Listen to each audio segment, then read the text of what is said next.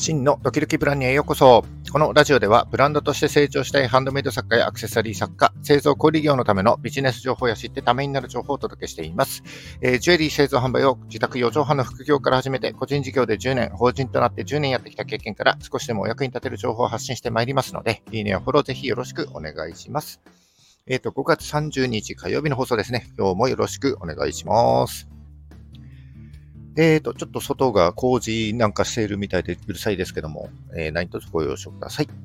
えっ、ー、と、3月くらいからですかね、えっ、ー、と、ネットショップの Shopify に着手しておりまして、えっ、ー、と、デザインのカスタマイズとかシステム周りの調整とか、あとは決済の審査とかでね、ちょっと時間がかかってたんですけども、ようやく動き出して、えっ、と、4月の売り上げがですね、6万ちょっと、えっ、と、今月5月がですね、現時点で12万ちょっとということで、え引き続きですね、ちょっと PDCA を回しながら様子を見ていって、ナレッジを貯めていきたいなというふうに思っております。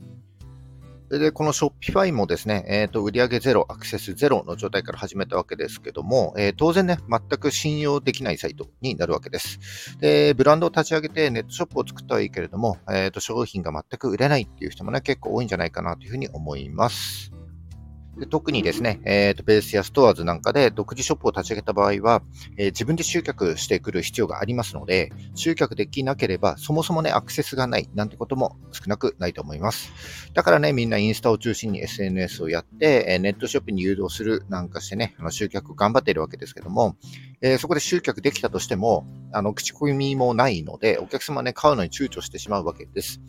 えー、それで今日はですね、えー、売上ゼロ、口コミもゼロの状態で、どうやって信頼を得て売上につなげていけるのかという方法ですね、5つくらいですね、ちょっと10分くらいになるかと思いますけども、ご紹介していきたいなというふうに思っております。それでは今日も最後までお付き合いください。よろしくお願いします。えっ、ー、と、今日はですね、売上ゼロ、口コミゼロでも、えー、お客様の信頼を得る、えー、5つの方法を解説していきたいなというふうに思っております。えっ、と、もったいぶらずにですね、5つを先にご紹介します。え1つ目、Q&A を網羅する。え2つ目、お問い合わせを LINE だけにする。3つ目、コンテンツを活用する。4つ目、透明性を保つ。え5つ目、俗人、俗人感を出すですね。はい、えっ、と、1個ずつ解説してまいります。えまずは Q&A を網羅するですね。これはすぐにもできるかなと思いますけども、えー、商品ページすべてにですね、Q&A を掲載することです。えー、お客様はネットショップで購入する際にはいろんな疑問がね、あの出てくると思うんですけれども、えー、ぜひですね、ユーザー目線で、えー、ページをチェックしていただいて、購入までね、あの実際に進んでみていただいて、え疑問に思った思うだろうというところですね。そういったところを、えー、商品ページ、すべての商品ページにですね、Q&A として掲載していただきたいなというふうに思います。で、えっと、Q&A はですね、大きく分けて2つになると思うんですけども、えー、1つ目が商品単位にあの関する Q&A、もう1つは注文全体に関する Q&A ですね。で、それらの、えー、Q&A をなるべく多くね、モール、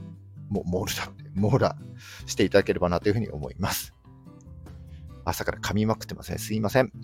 えっ、ー、と、商品単位の Q&A の,、えの例だと、えー、手入れはどうするのかとか、あの実際の使用感やサイズ感についての、えー、なんでしょうね、付け足しみたいなのとか、とはデザイン上ですね、あの気をつけなきゃいけないことってあると思うんですけども、それも Q&A にして掲載するといいと思います。えっ、ー、と、注文全体の、え、Q&A の場合は、え、いつ届くのか、えー、保証はどうなっているのか、え、どんなアフターサービスがあるのかということをですね、え、想定される質問を全部網羅しておくようにしましょう。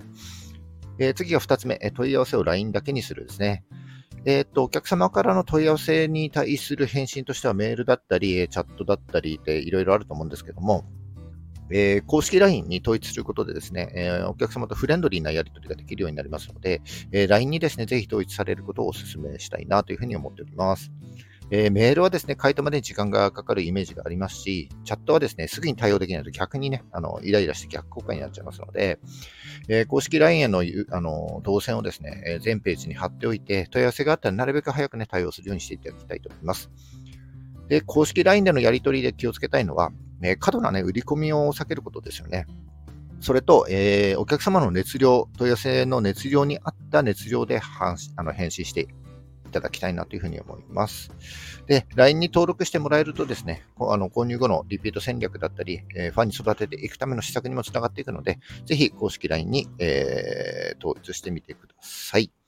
3つ目がコンテンツを活用するです。えコンテンツは、え記事でも動画でもそうなんですけども、お客様に有益な情報を提供するということですよね。えーと、多くのネットショップの中にはブログ記事作成機能があのあると思うんですけども、え、そのブログ記事作成機能、あるいはページ作成機能ですね、これらを利用して、ページをね、なるべくたくさん多く作っていっていただきたいなというふうに思います。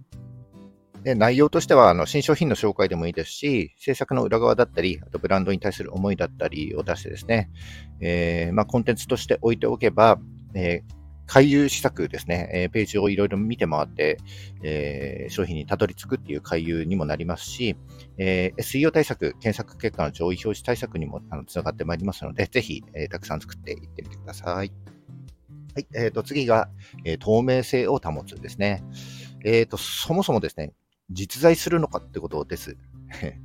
これだけね、物が溢れている世の中で全く無名のブランドなのに、このサイトから買って大丈夫なの？と、ちゃんとしたものがちゃんと届くの？という、ネットで購入するときに当たり前のですね、信頼感がないと、えー、怖くてね、注文できませんよね。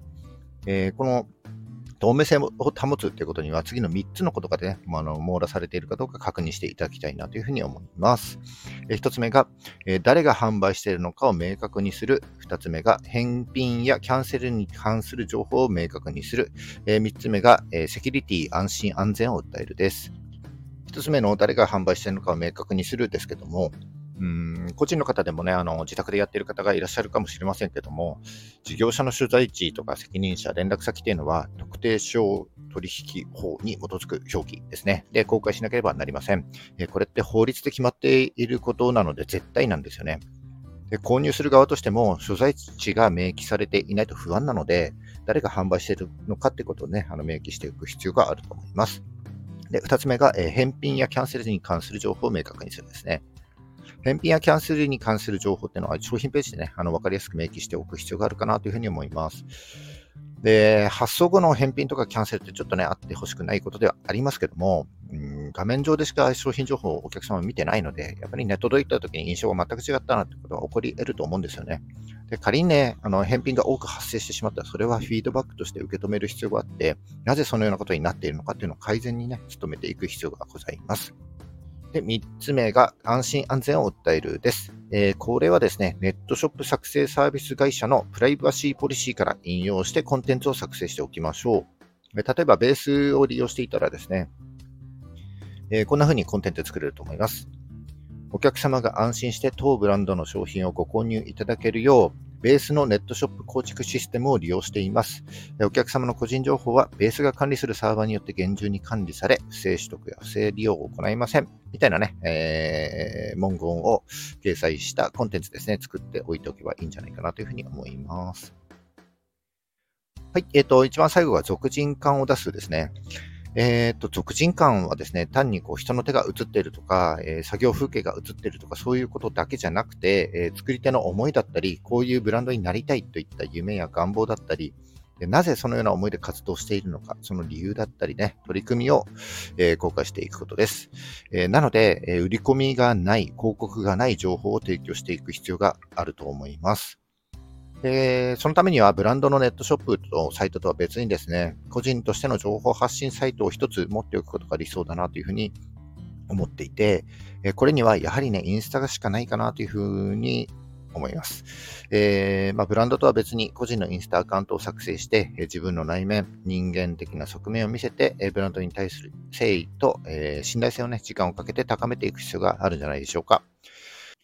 ただ、あの、芸能人でもない私たちが、プライベートすぎる食事の写真とか、旅行の写真をけあの投稿しても、それはね、身内とかね、あなたの熱烈なファンにしか刺さりませんので、よくね、考えて発信していただきたいなというふうに思います。そして、えー、この俗人感のある情報発信サイトや SNS というのは、えー、今後ですね、ブランドのファン育成といった面で非常に役立っていくレバレッジが効いてくるものになります。ぜひね、検討してみてはいかがでしょうか。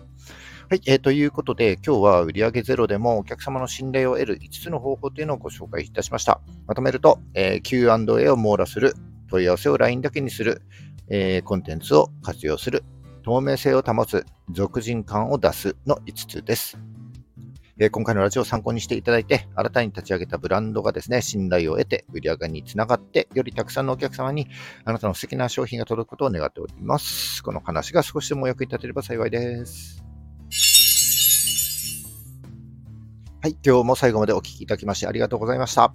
今日はちょっと噛みまくっておりますね。大変申し訳ございません。はい。僕のラジオではあの毎回ちょっとね、探り探りテーマを決めて発信してはいますけども、え、ー、と、今回の話が参考になった、あるいはね、あのためになったと思った方は、ぜひですね、いいねボタンを押していただけると、僕の方でもね、あの、こういう話が参考になるのかとか、じゃあもっとこういう話をしようとか、えー、関連する話、こんな話もあるよとかですね、えー、皆さんのいいね一つが、えー、僕とのコミュニケーションになりますし、僕にとってもとても励みになりますので、ぜひいいねボタンを押して残していっていただければなと思います。え、今後も頑張って配信してまいります。よかったらぜひね、フォローもお願いします。はい。じゃあ今日はこれで終わりにします。今日も頑張っていきましょう。バイバイ。